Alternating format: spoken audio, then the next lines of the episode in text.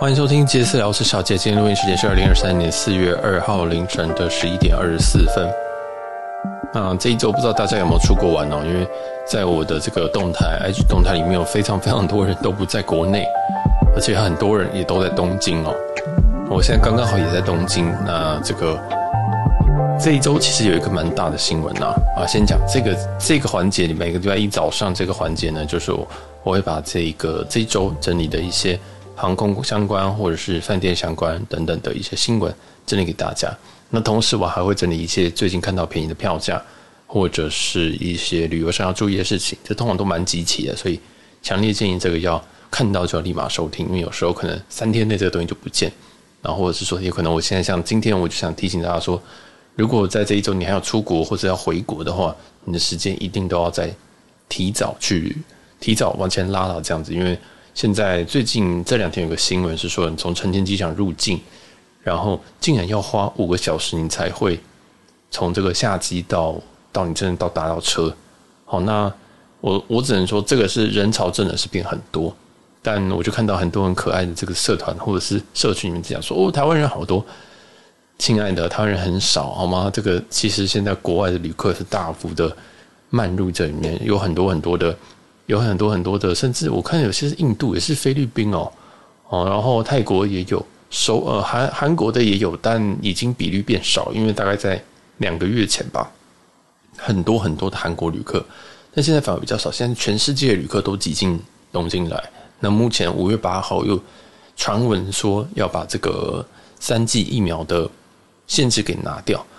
对，但这件事情大家其实不要小看哦。这个在台湾其实大家普及率是蛮高的，就是在这个政府不断的说要打疫苗之后，大家才有这个三剂，可能七十几趴到八十几趴这个覆盖率。但其实在国外有很多地方，他们可能只有五十趴的三剂覆盖率，所以其实这个是真的会影响到游客的数量。所以啊，如果你现在是在五月八号之后，你的房间啊什么的，赶紧订啊，好不好？赶紧订，就是。我我不会跟你讲说现在的这个房间会是很便宜的，但是你如果随时有查到更便宜的房间就换。啊，像现在我现在四月二号，我现在住在东京这个饭店，我一个我住在青城白河这边的 Comfort Hotel，那这边一晚上大概是一千六到一千七。哦，以这个位置这边这个价格基本上是无敌了，真的无敌。所以我建议大家要不断的比价。真的，有些人问我说要怎么买便宜的票价，要怎么订到便宜的房间，那就花时间呐、啊，对不对？这种可能你怎么可能会就是坐在那边，然后就有一个网站会有一个。很便宜的电话找你说哦，我很便宜，赶快订我，我怎么可能？就是不断的比价，不断比价，就是你上班上累就开始去找找一下你这个。假如说你已经确定五月底有一个行程，你就不断去比，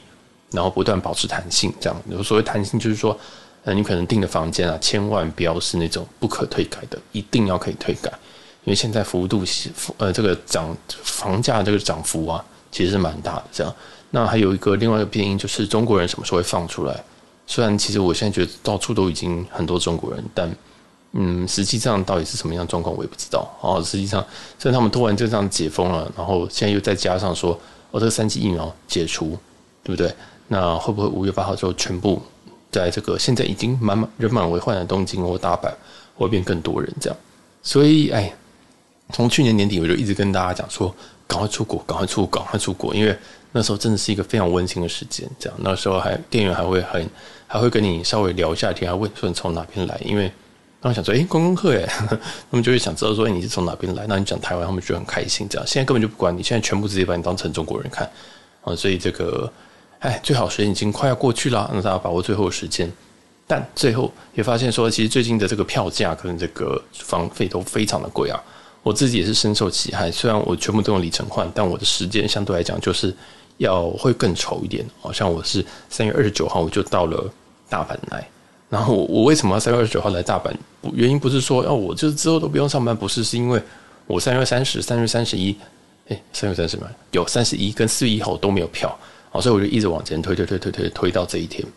所以其实哦，这个抓票会抓非常久，虽然我税金大概付了一千五，这样我去程去去加回这两趟的长经常都付要一千五左右税金，那。其实还蛮低的，也就是我这一趟过来就是跟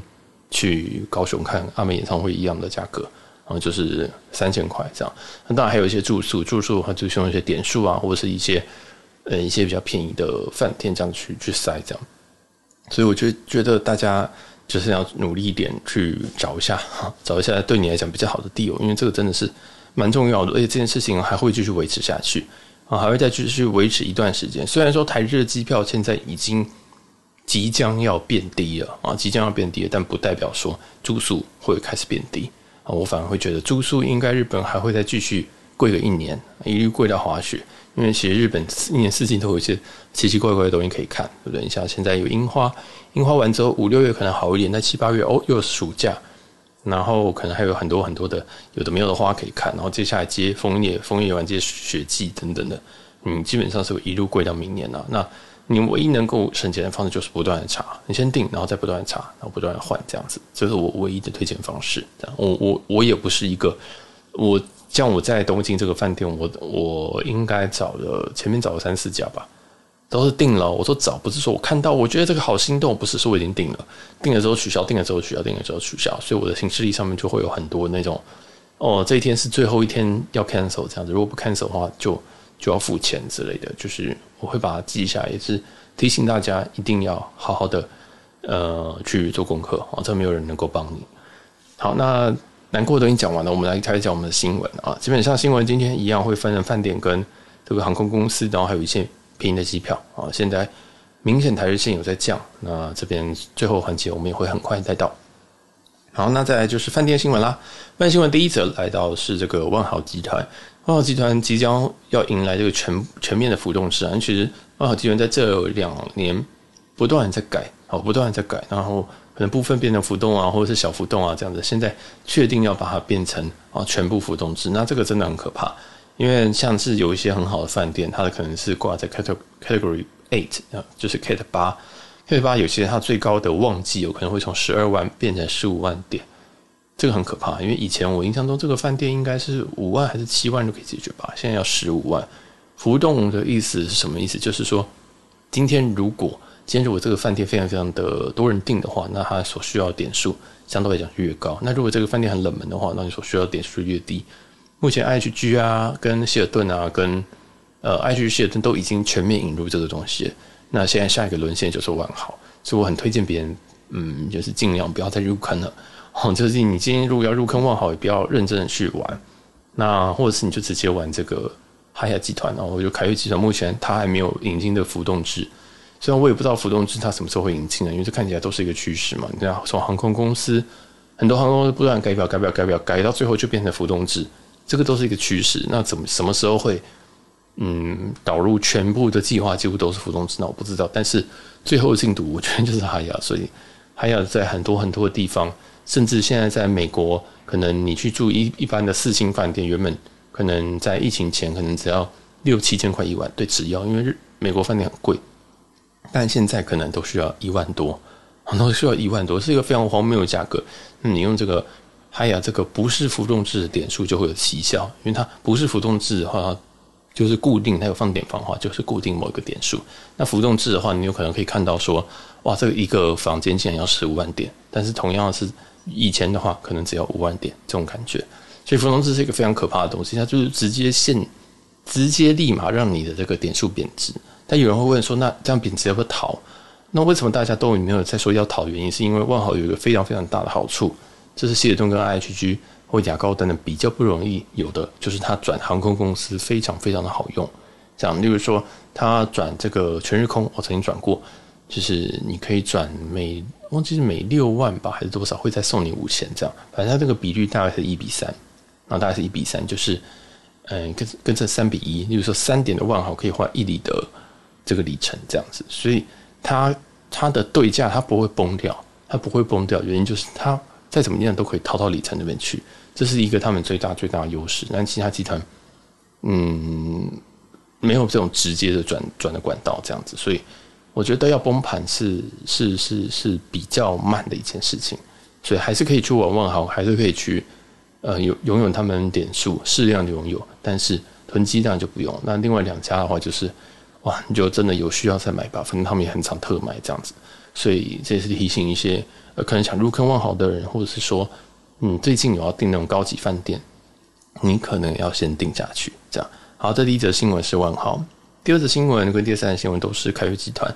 那凯越集团在这个三月底的时候推出了一个，其实不是不是凯越推出，是 Built 这个东西啊，Built Reward 它推出了这个二十万就可以上环球客的这个挑战，这样子。那哇，这个很猛，因为原本的这个凯越集团的环球客是需要做到六十万啊，然后需要做六十万是非常非常荒谬的一个，不能说荒谬啊，其实它真的比较难去累积，因为其他集团都有一些旁门左道可以让你。几乎不用住，甚至不用住就可以拿到至少有早餐跟延退的汇集这样子。但是凯越一直都踩得比较硬啊，甚至他们的联名卡只送你五晚的五晚的这种呃可可就是累积的这个晚房晚这样。所以其实以凯越来讲，他们相对保值，那他们的品质也相对好，所以他们也才能够维持住说哦这个待遇。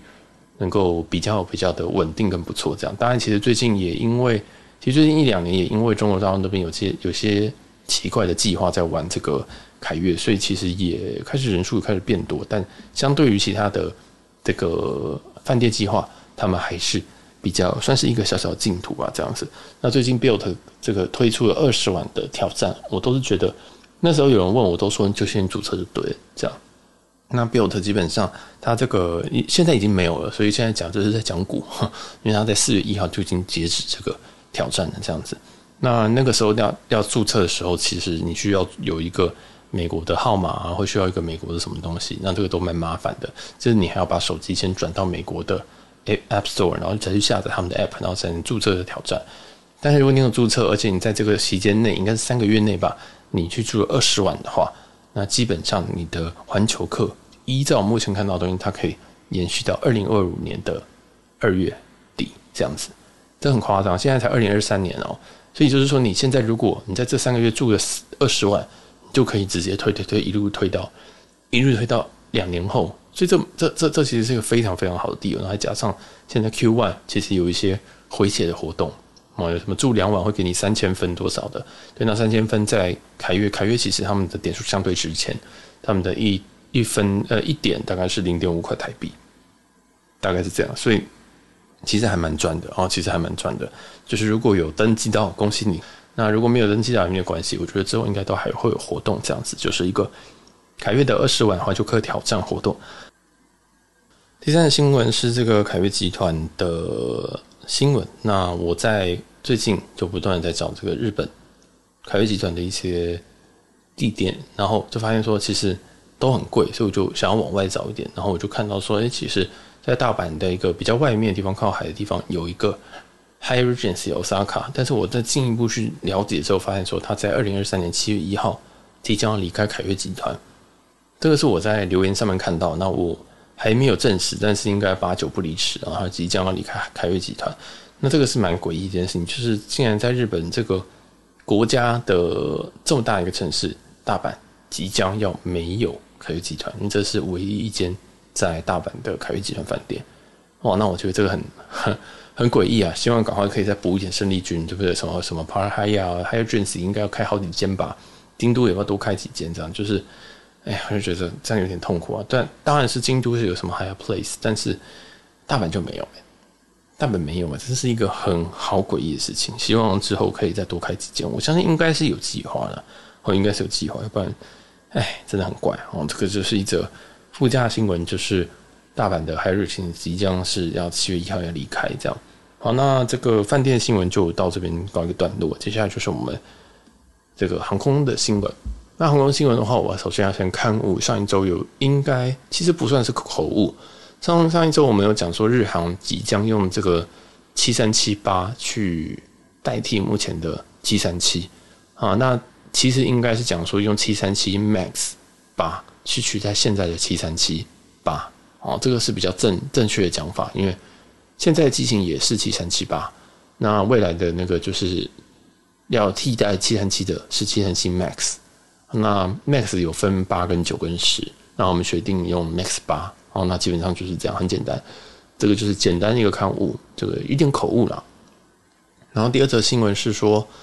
诶，上我在前几周有不断的在讲维珍航空可以兑换华航的机票，很多人都问我说：“你怎么样兑换机票的？你怎么都可以怎么出国啊？什么机票不贵吗？”诶，真的还好。如果你有一点里程会好好的运用的话，其实这个你只要付税金就好。那之前讲的维珍可以换华航这件事情，有一段时间我会跟大家说，哎，好像查不到，但现在又有一些，又有一些这个大家在讨论啊，好，这个私下在讨论说，其实打电话还是可以兑换的，打电话是可以兑换的，所以你就打电话给维珍航空，那如果你有这个里程的话，你就可以直接去兑换华航的机票。那表格还是跟之前一样，但是有人想说，那我怎么看有什么票？因为我都查不到。其实你可以参考 Flying Blue 或者是 Delta 的那个网站，直接去进行参考。这样，所以你就有里程的话，你就打电话问问一下，说你这天这天有没有某一个航班？这样，那华航基本上放票是非常非常的大方，所以，哎，而且这个维珍的表真的非常的漂亮。所以，如果你是想说，哦，我想要用很便宜的价格换到什么台日线啊，或者是台北冲绳啊这种线的话，我觉得维珍航空是一个非常非常非常值得去玩的一个地方。而且，它现在既然是要电话兑换机票的话，那表示其实它的入门门槛很高，因为你要先知道这个消息，你才知道说哦要打电话进去，你才换得到。那还有一个另外门槛就是说要怎么查票，因为你在网上其实目前维珍航空都还查不到华航的票，所以这个就有两重的门槛，会让这个东西应该会再活一阵子吧，因为我们节目也没有那么红。呃，所以这个就是维珍航空可以用电话去兑换华航的机票。那详细的这个查票 availability 的话，你可以去看一下 Flying Blue 或是 Delta 的网站，直接去查华航的那些相关的机票。好，那我们的哦，还有一则，还有一则这个航空的新闻是日航。那日航又要讲日航了，没有办法，因为我就是日航日航本家的，所以我就讲很多日航的新闻。但很不妙，因为我在今年我就是已经从钻卡降成他们 JGC 的绿卡，这样就是。哎，真的是他，我因为在赌他，他会再再给我延一年，结果也没有，所以很很令人难过。之前曾经有一个新闻是说，不是新闻，那天我没有报，但我发在我自己 IG 上面，就是说，哎，有一个地区的的这个会籍有延长一年，然后后来经查证，那个是中国的会员，哦，中国会员才能够再延一年，所以，嗯，就是台湾会员，如果你跟我一样，就是去年的钻卡的话。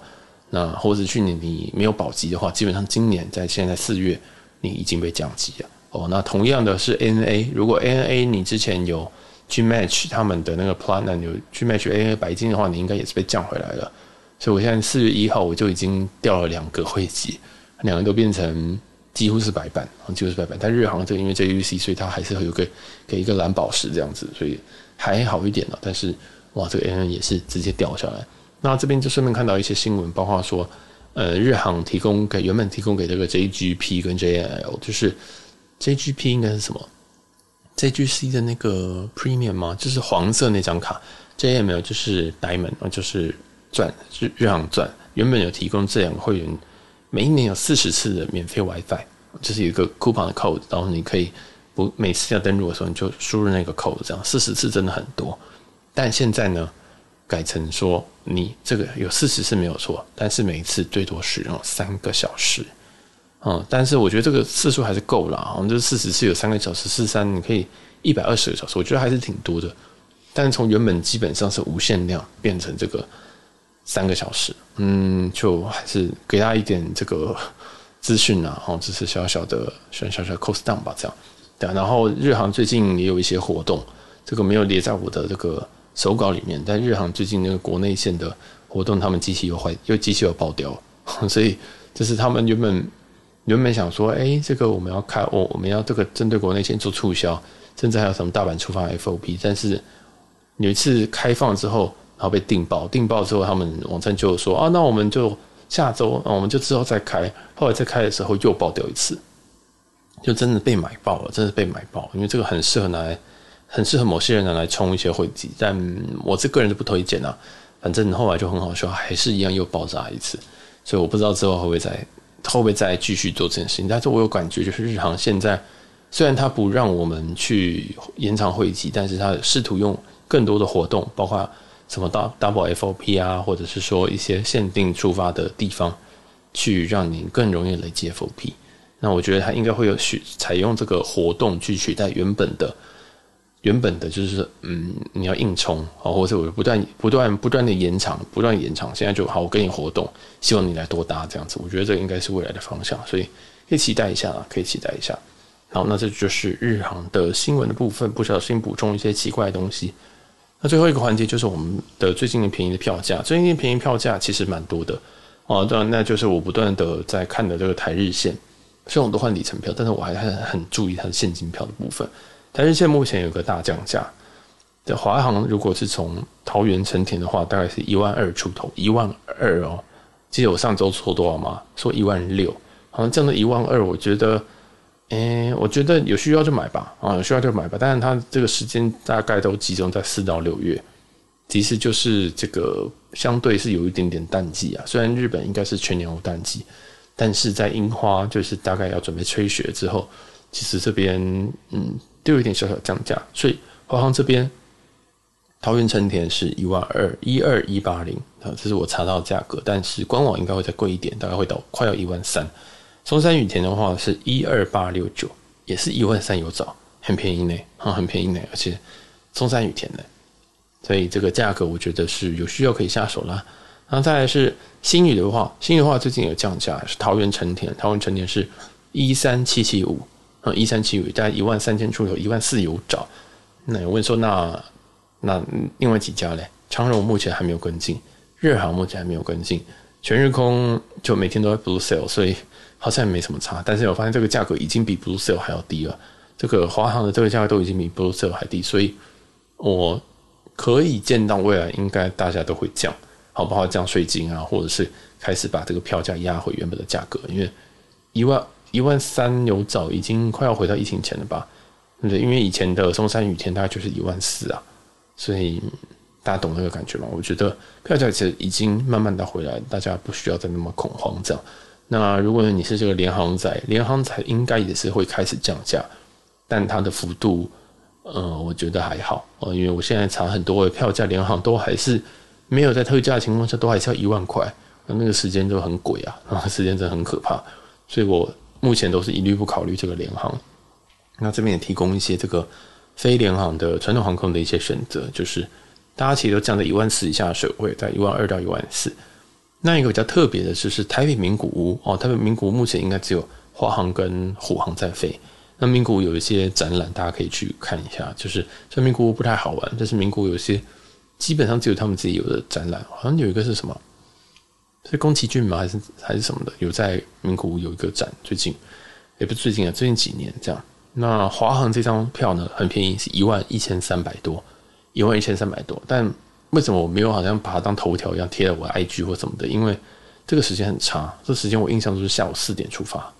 所以就就是你可能要请一个下午班，然后你就要准备去，然后你飞到那边的时候就已经晚上。大部分人是不喜欢这个班的，所以这个班虽然便宜，但是它的价格其实不太好，不如你干脆就直接飞到大阪，然后大阪玩一下，然后再到名古屋，我觉得也是一种方式啊。但是这个票价降下来总是一件好事，就是。